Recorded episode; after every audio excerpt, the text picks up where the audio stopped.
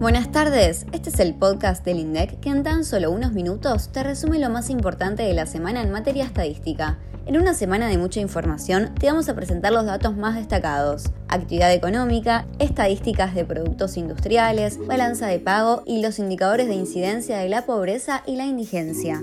¿Todo listo? 1. La actividad económica creció después de cuatro meses seguidos de contracción. Comencemos con datos de enero. El estimador mensual de la actividad económica registró un incremento de 2,9% en comparación con el mismo mes de 2022 y de 0,3% con respecto al mes previo, es decir, a diciembre de 2022. Si analizamos esta última medición sin estacionalidad, se trata de la primera suba luego de cuatro meses consecutivos de contracción. ¿Y qué sucede con las divisiones que componen este índice? 14 de las 15 divisiones presentaron aumentos y solo una exhibió una caída. ¿Cuál? Agricultura, ganadería, casa y silvicultura, un 15,5%. Y en los últimos 36 meses acumuló 27 caídas interanuales. En la otra punta, la pesca aumentó 81,2% en comparación con el año anterior y mostró la mayor suba de los últimos 19 meses. 2. Productos industriales. La producción de aceite de girasol fue la más alta de los últimos cinco años. Continuemos este repaso semanal con las estadísticas de productos industriales que publicamos cada trimestre y se elaboran en base a distintas fuentes, como las encuestas propias del instituto, los datos provenientes de otros organismos gubernamentales e información de instituciones empresariales. Es súper completo. Así es. Por ejemplo, ¿sabías que la producción de aceite de girasol durante el 2022 fue la más alta desde 2018? Con un total de 1.400.000 mil toneladas, el mes de abril de 2022 fue el que registró la mayor cantidad de toneladas producidas, 190.000. Interesantísimo. A ver, detengámonos en otro producto industrial. Por ejemplo, a ver este. ¿Qué pasó con la producción de crema? En 2022 también fue la mayor de los últimos 5 años. Y si tomamos otro producto al azar como, a ver, el querosén, notamos, a ver, en cambio, que su producción durante 2022 fue la menor desde 2018. Anímate a repasar esta enciclopedia de datos industriales. Te dejamos el enlace en la descripción.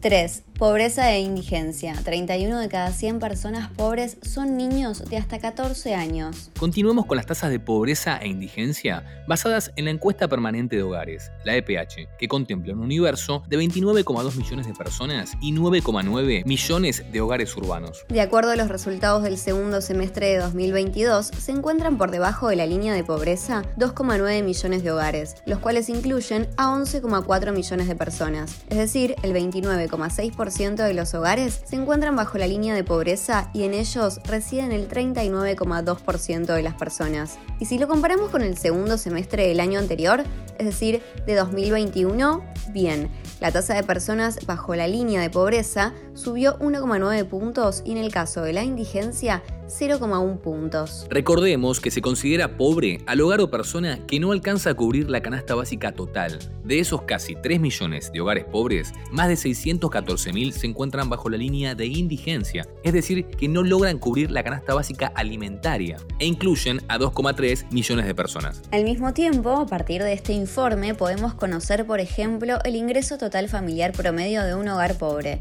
que para este periodo fue de 83.758 pesos, e incluso nos permite saber la distribución de la pobreza por rango etario. Tal como indica el cuadro 3.1 de la página 7, 38 de cada 100 personas pobres no indigentes tienen de 30 a 64 años, mientras que casi 31 de cada 100 son niños de 0 a 14 años. 3. Las ventas de servicios de telecomunicaciones, de informática y de información fueron las más altas de los últimos 17 años. Nos vamos ahora a repasar las últimas estadísticas de las cuentas internacionales. Los datos de la balanza de pagos, donde se reflejan todas las transacciones que hacemos los residentes con el resto del mundo, revelaron que en el cuarto trimestre del año, la cuenta corriente arrojó un superávit de 1.732 millones de dólares. ¿Y qué se incluye dentro de la cuenta corriente? El saldo del intercambio de bienes, las rentas de las inversiones, el pago de los intereses y el pago y cobro de servicios. El saldo de servicios, por ejemplo, fue deficitario en 1.199 millones de dólares en el cuarto trimestre de 2022 y en el año cerró con un rojo de 6.833 millones de dólares. Recordá que en esta publicación podés ver con un importante nivel de detalle las exportaciones e importaciones de los servicios. ¿Sabes de cuánto fueron las ventas de los servicios de telecomunicaciones, informáticas e información en todo 2022? De 2.746 millones de dólares, lo que significó un incremento de 16% anual y lo convirtió en el valor más alto de los últimos 17 años.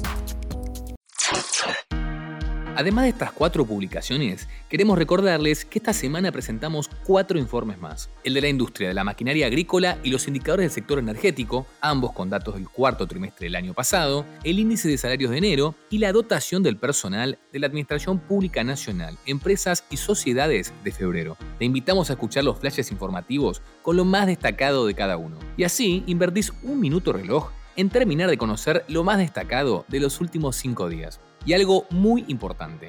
Hoy, viernes 31 de marzo, inauguramos un nuevo informe anual de la cuenta de generación del ingreso, con datos por sexo y tramos de edad. Elaborada por la Dirección Nacional de Cuentas Nacionales, esta publicación tiene el objetivo de enriquecer el sistema de indicadores del bienestar de la población. En este caso, focalizado en las dimensiones de empleo e ingresos de las condiciones materiales del bienestar actual. Para más información, te invitamos a consultar el comunicado difundido esta tarde que presenta los principales indicadores para el periodo 2016-2021. Ah, y si estás con un poco más de tiempo, ya está disponible el INDEC Informa de marzo, para que recorras sin prisa durante el próximo mes la máxima desagregación disponible de los datos de coyuntura que producimos en el instituto. Eso fue todo por hoy. No te olvides que puedes enviarnos tus preguntas a través de nuestras redes o al número 11 3206 7010. Esto es Datos INDEC.